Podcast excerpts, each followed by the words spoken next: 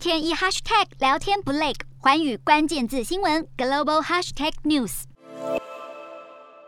首先看到国内十四日新增四例本土感染，五十例境外移入，没有死亡个案。国际疫情方面，美国新增三万一千多例。总统首席医疗顾问佛奇表示，美国可能快要结束疫情浪潮，并且很快就可以达到足以控制病毒传播的水准。英国新增四万一千多例，有人事研究中心表示，疫情已长期牵制英国劳动力，更有确诊者因染疫失去工作保障，建议制定防疫政策的同时，也考虑保护确诊族群。法国新增八万六千多例，当局宣布，从英国入境法国且完全接种疫苗者不用再接受新冠病毒的检测。德国新增十万例，柏林电影节主办单位表示，从十日起就已记录五十多个确诊病例，目前电影节照常进行，主办方称会加强防疫措施。日本新增七万七千例，虽疫情严重，但专家表示用入境管制阻挡奥密克戎入侵已不具意义，因此政府研拟三月开始大幅放宽入境管制，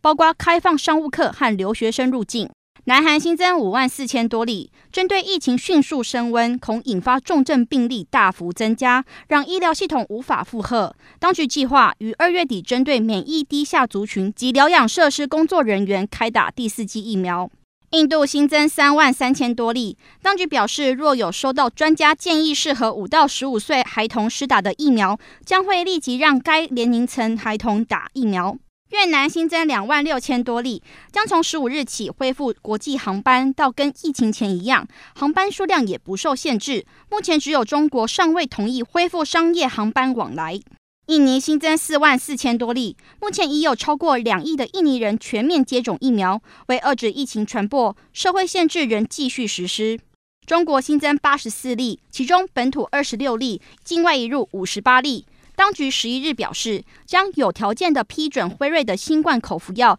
用于轻重度症状的患者以及具高风险因子族群。而这是中国首度批准使用外国的新冠药物。Hello，大家好，我是环宇新闻记者徐丽珊。国际上多的是你我不知道的事，轻松利用碎片化时间吸收最新国际动态，立刻点选你关注的新闻议题关键字，只要一百八十秒，带你关注亚洲，放眼全球。